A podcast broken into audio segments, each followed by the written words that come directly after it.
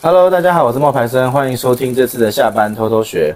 我们要讲的呢是社群，可是这今天这件事情又跟时事有点关系。你能猜得到是什么主题吗？我猜猜，嗯，好假啊！你这个声音很假哎、欸。没有啦，我们我知道了，我知道要聊什么，就是关于那个负面评价。对，负面评价如何应用？呃，如何不是应用，是面对。哎、欸，不好说，应用的好也是会有不一样的。对啦，对啦。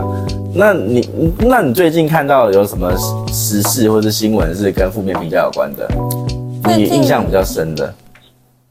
我印象比较深，我觉得做的很好的是九妹之前跟超商联名的事情。嗯，对。那最近闹得最大的不就是我们的嘎哥吗？对，我们这样今天是开地图炮，就是点评一下这些网红发生了什么事，是不是？我们只是大概讲一下，我们也没有要说什么。我们其实主要是要跟大家讲一下，在社群媒体上遇到这种负面评价的时候。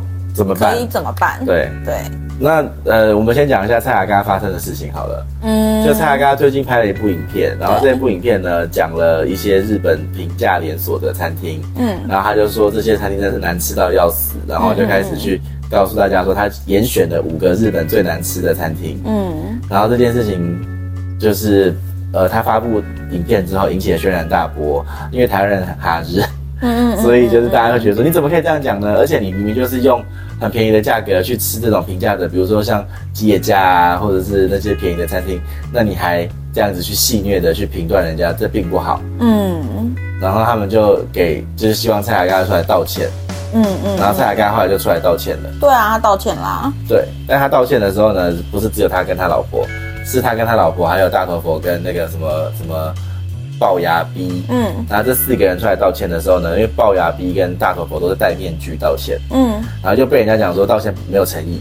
可是他们的形象一直就是戴面具的啊。好，那是那是因为台湾的人知道啊，可是日他这个影片是有是针对日本那边，他不应该这么这样做，因为他被日本人也延上了。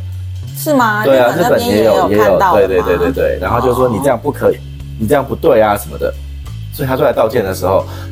很多日本人就觉得说奇怪，没有诚意啊！你为什么会有两个戴面具的人出来道歉？有这件事情？对。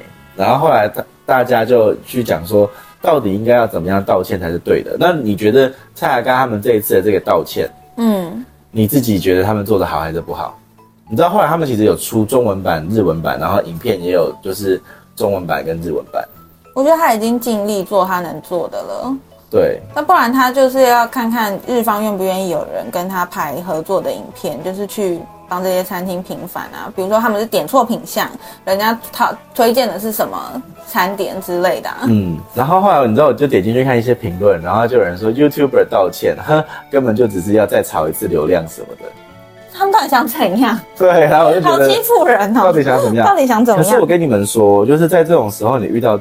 这些状况的时候，你要做的真的不是讨好社会大众，嗯，你要做的是巩固好你现在的粉丝。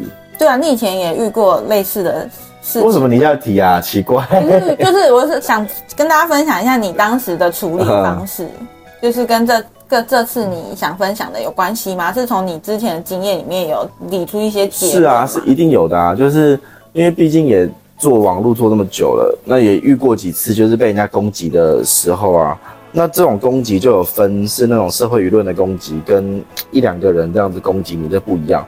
有一次我去那个 TVBS 上课的时候，TVBS 就跟我讲说，他们做新闻做的很认真，可是就是会被人家讲说什么政府的走狗啊，然后或者是说那种什么长小时候不读书，长大当记者啊这些话。哦。然后那个记者就问我说，那他们应该怎么去应对？是 TVBS，TVBS 啊，不是中天，是 TVBS。对，什么对，真的啦，真的。然后那时候我就跟他讲说，你觉得你老板请来是来干嘛的？他说：“我老板请我来，就是希望我可以产出新闻，然后有流量的。”嗯，我说那就对啦。所以你跟这一个讨厌你的人对话是没有意义的。嗯，如果我是你，我会把跟这个人的对话变成一篇新闻，嗯，然后再贴出来一次，嗯，然后给那个 TVBS 的一百五十万的粉丝看。哦，然后他们就会帮你说话，你就不用自己帮自己一直讲话。嗯嗯，然后这样子，同时又能够创造第二篇新闻流量。嗯，所以你要把你想讲的话。说给对的人听，而不是说给那个一直会跟你吵架的人听。嗯嗯嗯嗯，对。那你觉得封锁或是把他剔除，嗯，这个做法是对的吗？我觉得要再看是在什么样子的平台。如果是在那种公开留言区的话，那如果是你个人的 FB 或者是你个人的 FB 粉丝专业呢？就是那样子公开的留言，那算是公开的就对了。对啊，因为那是算是公开的嘛，因为也有分什么在。可是你的平台为什么你不能管呢？我没有说不能管，我是说有分区域啊。嗯哼，就是你你要考虑的是他留的内容跟你后后续的动作啊。嗯，就不是说完全不能删或是不能封锁，这是你你的专业平台，你想怎么样当然都可以。但是我觉得应该大家也不会很喜欢那种你也没告诉他理由就把他删除的人。吧，嗯，或是你直接把他封锁吧，他应该是会需要你留留个为什么，然后来告诉他，我现在要封锁你了，不要再讲了之类的。你觉得有需要吗？嗯、还是也不用？嗯，我这我是删就好。我是觉得就是要我的做法是这样子的，呃，其实我觉得那些言论啊，他们会分成两种类型，其中一种类型呢叫做情绪型的，它就是魔送，你知道吗？嗯他就是很不开心、很不爽，所以他是情绪型的。嗯，那另外一种就是建设型的。嗯，那情绪型的那一种留言，我觉得你就不用立刻回复了。嗯嗯嗯，因为你立刻回复，你只是跟他吵起来。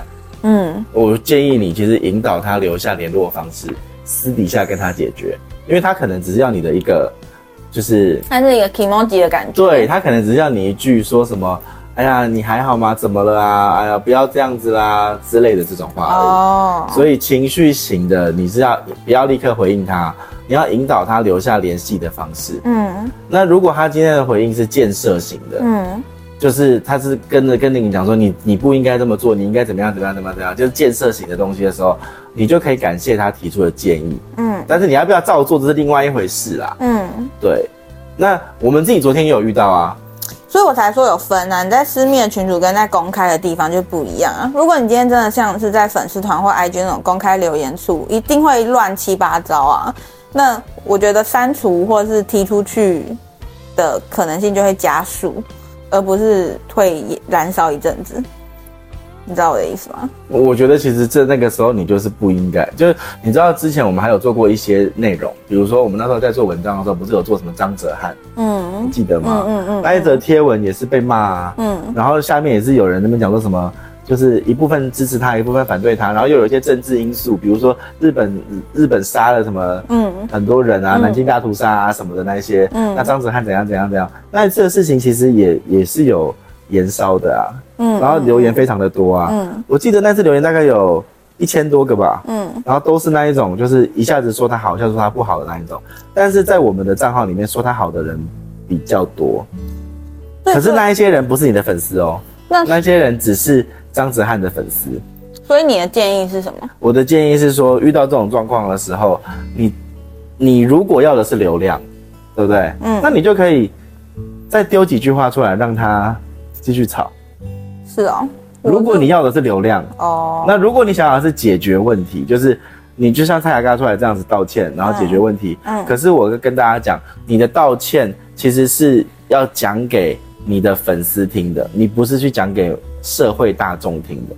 当然啊，因为因为他们是来吃瓜的吧，他们也不 care 吧？因为有很多的人其实只是他根本也没有喜欢你，他只是。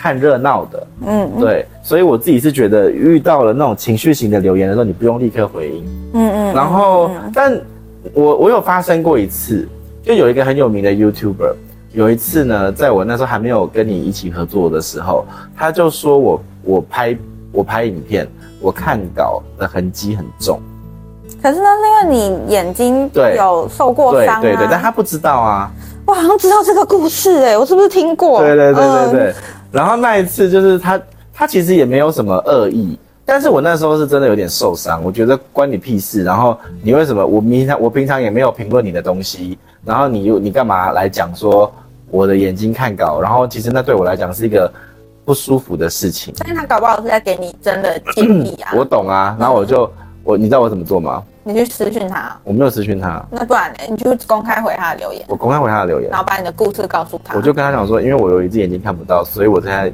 视力是画汤的。那如果这样子是有干扰到你的话，真不好意思。但是请你以后不要，我我并没有欢迎你，我只来这边留言，我跟你又不认识。啊，是哦之类的。你没有跟人家就是交个朋友？没有啊，我为什么我不是这种个性？可你也知道，人家是给你建议，不是要就是。但是你的建议，你越权，你越界了啊。嗯，就是我没有跟你，我我我不认识你，然后你在那边跟我叽叽喳喳，那，你其实我觉得这种时候有点是柿子挑软的吃。嗯，对，他没想到我会这样回，然后我的粉丝就过去了。嗯，攻击他。嗯，对，嗯，然后我就其实这样子的做法呢，也不是什么好做法。对啊，我知道啊，很糟哎。我知道，可是我那时候就是不开心啊。嗯、我跟大家讲，其实你遇到这种评价的时候，你不是永远都能够那么冷静的处理的啦。嗯，对。那危机其实是转机。你你你，如果我还有一种状况，应该大家比较常遇到，因为我们的粉丝比较多，都是中小型店家。嗯，他们最常遇到一种状况就是说，呃。发生了一个，比如说不好的服务事件，那这个服务事件导致那些网友们，他那就可能会有一些 OK，或者有一些客人会在网络上面寻求舆论的帮助。对，然后这时候会怎么样？就会有非常多的人去同时被煽动了以后，去留言说烂店烂店烂店，一颗星一颗星一颗星。嗯哼，那这种状况怎么办？这种状况其实你有三种解决方法。嗯，第一种就是你可以去直接联系这个客户。嗯，那这种解决方法其实它是处理结果呢是最高的，就最好的。嗯、为什么？因为你跟他直接联系，那有可能很多事情就迎刃而解了。嗯，他可能真的只是需要一句你的你的抱歉，嗯，或是你的谢谢，或是你的不好意思。嗯，那付成功的可能性呢，大概就是在落在中间，没有特别好好或特别坏。但是你要付出最高的努力，因为你必须要跟他一对一的对话。嗯，那这种时候我会建议大家最好保护自己，就是你那个对话最好是录音的。你一次会收到很多的讯息嘛？那你收到很多这个讯息的时候，你是可以呃跟那个平台申诉的。平台是可以帮你把那些一次有很多负面的新闻的那些东西给一次删掉。哦，你说的平台是指像 Google 啊？哦，Google，Google 跟 FB 啊，Google 跟 FB 你可以跟他们申请说，哦，呃。可能有，就是有人来乱了，然后一次给你几几万个负面评价，其实这对你来讲也是不公平的，嗯，因为你多年的努力，可能因为那一件小事情，然后就，嗯嗯，就是坍坍塌了。那你这样子的时候，其实 Google 跟 Facebook 他们是中立的，他们是会帮助你协协助把这些东西给拿掉的，嗯嗯，对。可是你需要等待，嗯，你可能需要三天或是五天的等待期，嗯，才会把那些讯息拿掉。然后你也可以直接跟这个顾客评论，因为你直接跟这个顾客评论的话是一对一，就是是你你有你的立场，他有他的立场，你们两个都要个别说出自己的立场，嗯、才会比较好。嗯嗯嗯。嗯然后啊，还有一个状况就是，呃，你今天那还有一个状况就是说，哦，你今天做的这些内容啊，你你写出去之后。你你要了解到，有一些负面评价，其实反而显得你这个数据的真实。你只要负面评价的频率就是比例不要太高，嗯，但是你不可能有一个百分之百的正面评价，嗯，就好像我跟你讲，吃餐厅，我问你，你吃餐厅，你看到几分的你不会去？嗯，三分多的，你就不会去？对啊，为什么？我说的是 Google 的评分。对啊，对啊，为什么？大众指标啊，三分多你就不会去？嗯，那要多少个人评分，你觉得才叫准确？五十到一百以上吧，五十到一百太少了吧？如果只有五十个人到一百个人评分，我不会想要去那间餐厅。基准啊，因为我觉得现在也没有到很多人很爱留 Google 评论吧？很多吗？蛮多的啊，而且其实那些餐厅都会希望就是拿我觉得点五颗星，然后给你一个小菜啊。我觉得会留 Google 评论的都是想要写负评的，你真的想要称赞人家的人，很少会去上面写。所以那些商家要努力啊，他们必须要发。告诉大家说哦，你如果帮我评五颗星，我可以给你什么？一个饮料或者什么？那个数据也很多时候都是这样子啊，不也不是很真实啊。对，但很多时候都是这样子啊。正面评价其实是可以这样子影响来的。我知道，但是我真的很少看那个星星去吃东西，嗯，因为我吃的东西都蛮固定，我不是一个爱尝鲜的人。没有出国旅行的时候不就要？不用啊。你去日，你去韩国玩的时候不会吗？不会，因为我觉得网络上推荐的，我这讲话得罪人。我的口味跟就是。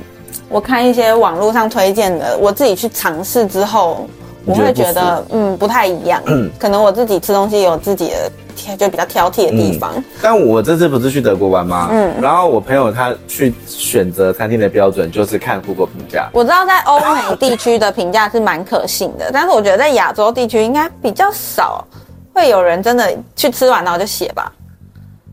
嗯，对啊，但欧美我知道去欧美旅游的话，看 Google 评价是蛮准的，因为他们会有四点六，对对对，我朋友都说什么四点五他才会去。对对对对对，因为我我之前跟我同事他们去土耳其的时候，他们也是这样在找餐厅的，嗯，就是好像 OK，因为也只有这个方法吧，对对对，或者是什么，因为那就是他们用的系统啊，就是 Google Map 就是他们用的系统啊，对对，但是我自己出国，我都是自己走在路上看，然后觉得哎里面好像都不是外国人，然后我就会去里面吃的那种。哦那那个踩到雷我也不会生气，就是如果我是做了好多功课，然后就是特别找路，然后走进去那间店，满心期待的坐下来吃，然后发现哎，欸、可是我觉得有时候去餐厅还要看你会不会点啊，这真的也有差。就我觉得看网络上有攻略嘛，你一定要吃什么，嗯、一定要吃什么之类的。那我以前就是很爱做这件事情，嗯、然后每次去都基本上。都踩到雷，除非是那种连锁大型连锁店，就是很多人吃都觉得一定没问题的那种，哦、我也会觉得哇，好棒。你知道我这次去德国的时候，我们有吃一餐中餐，哦，中式的，对，中式料理。嗯、然后因为我学长已经很久没有吃中餐了，嗯，所以我这次中餐我就说那我来点，嗯嗯，然后他就跟我说，就是这在德国哎，你你会点吗？这样子，嗯、我就跟他说我很会点菜，其实我是一个会点菜的人，嗯，我就说。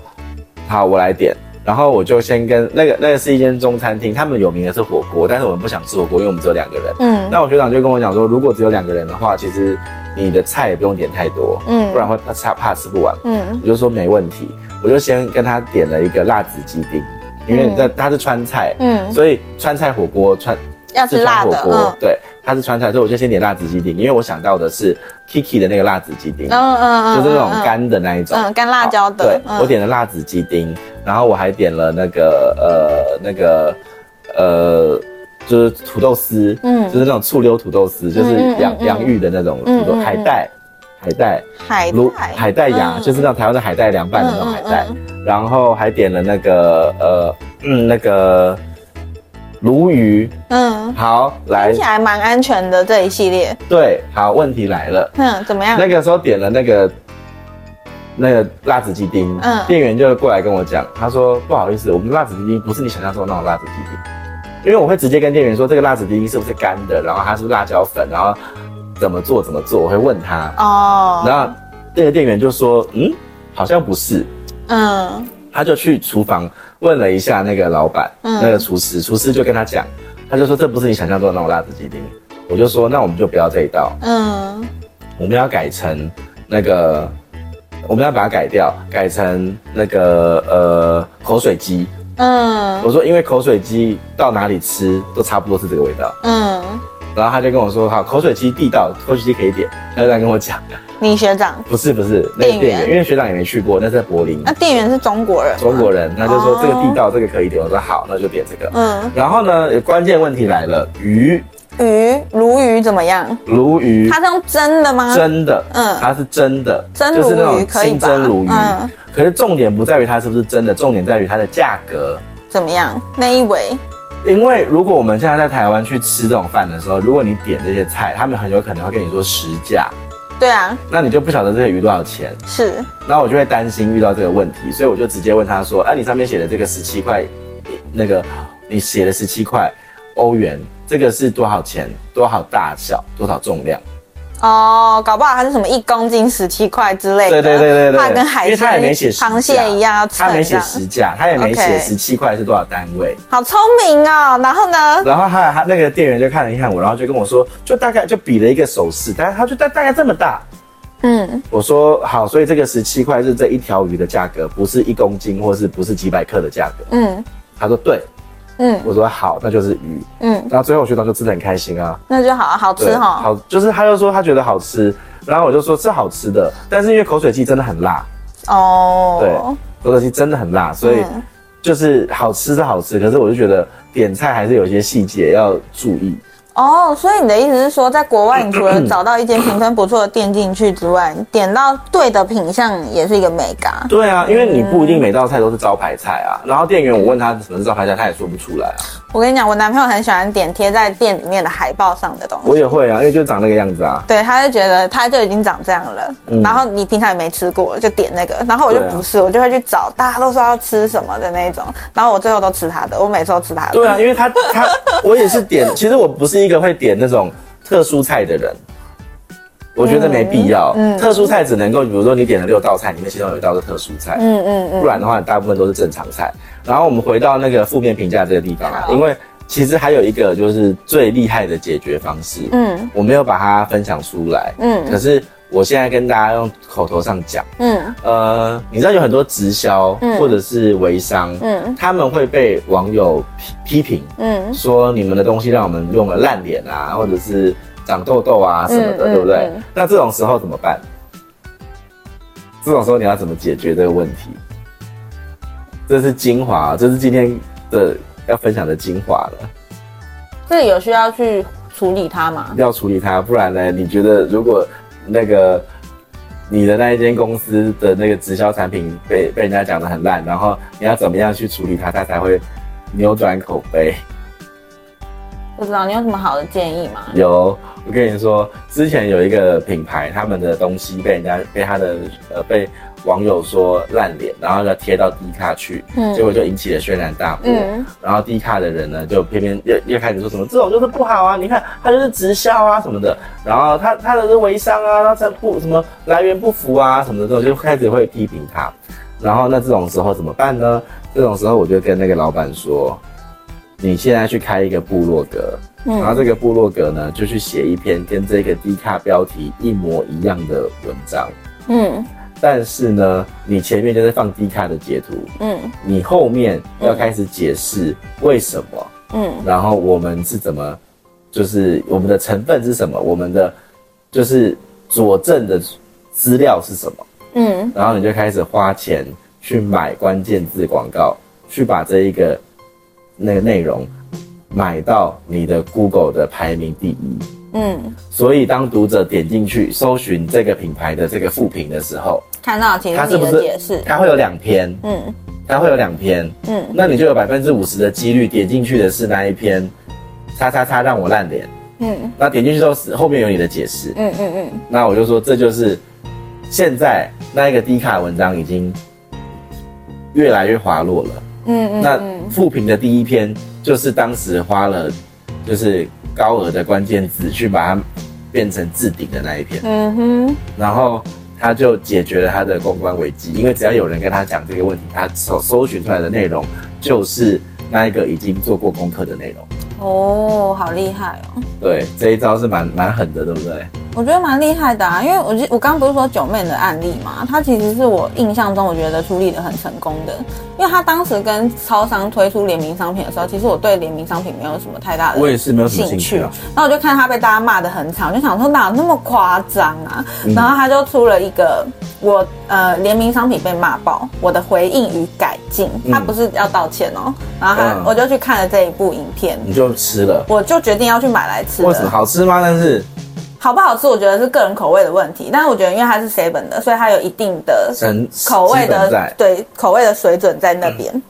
嗯、那可能粉丝他们 care 的就是什么蛋啊，说有四颗蛋，到底有没有四颗蛋啊？